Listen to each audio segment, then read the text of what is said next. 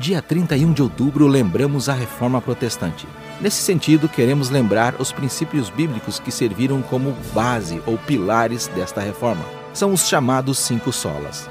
Frases latinas que surgiram para enfatizar estes princípios. Sola significa somente ou apenas. E os cinco solas são sola fide, sola escritura, solus Christo, sola gratia e soli deu glória.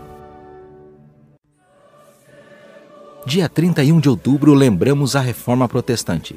Estes são os princípios ou os pilares que nortearam a Reforma Protestante e norteiam até hoje a verdadeira fé cristã e bíblica. Sola fide, somente a fé.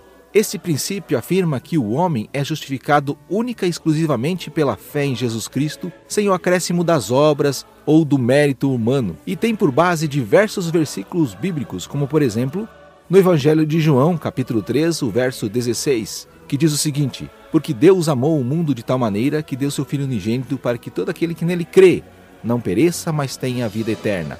ênfase: todo aquele que nele crê. Fé. Sola Escritura, somente a Escritura. A Escritura é a única regra de fé e prática da Igreja, e aceitamos as doutrinas de sua inspiração, autoridade, inerrância, clareza necessidade e suficiência. Somente as Escrituras são o fundamento da teologia reformada. E como um exemplo de base bíblica, nós podemos citar diversos versículos, mas eu vou citar 2 Timóteo capítulo 3, verso 16 ao 17. Toda a escritura é inspirada por Deus e útil para o ensino, para a repreensão, para a correção e para a instrução na justiça, para que o homem de Deus seja apto e plenamente preparado para toda boa obra. Solos Cristos, somente Cristo. Como forma de reação dos protestantes contra a Igreja Católica secularizada e contra os sacerdotes, que afirmavam ter uma posição especial e serem mediadores da graça e do perdão por meio dos sacramentos que ministravam, a reforma defendeu que tal mediação entre os homens e Deus é feita somente por Cristo, único capaz de salvar a humanidade, e é o tema central da reforma protestante.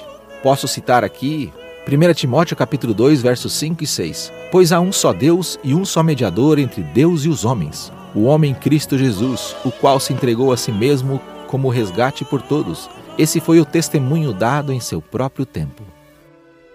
Sola gratia, somente a graça.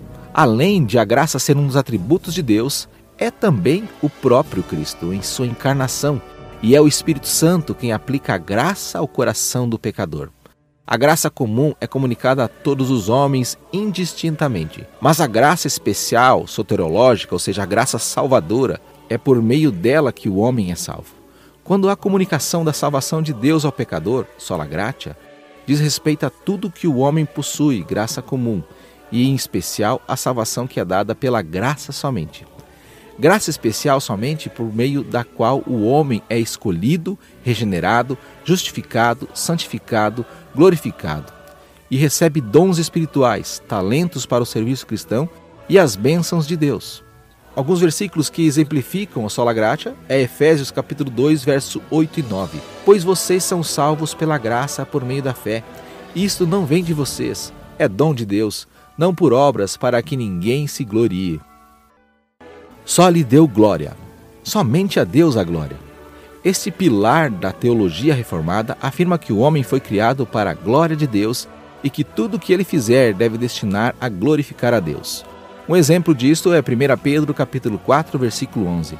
Se alguém fala, faça-o como quem transmite a palavra de Deus. Se alguém serve, faça-o com a força que Deus provê, de forma que em todas as coisas Deus seja glorificado, mediante Jesus Cristo, a quem seja a glória e o poder para todo sempre. Amém.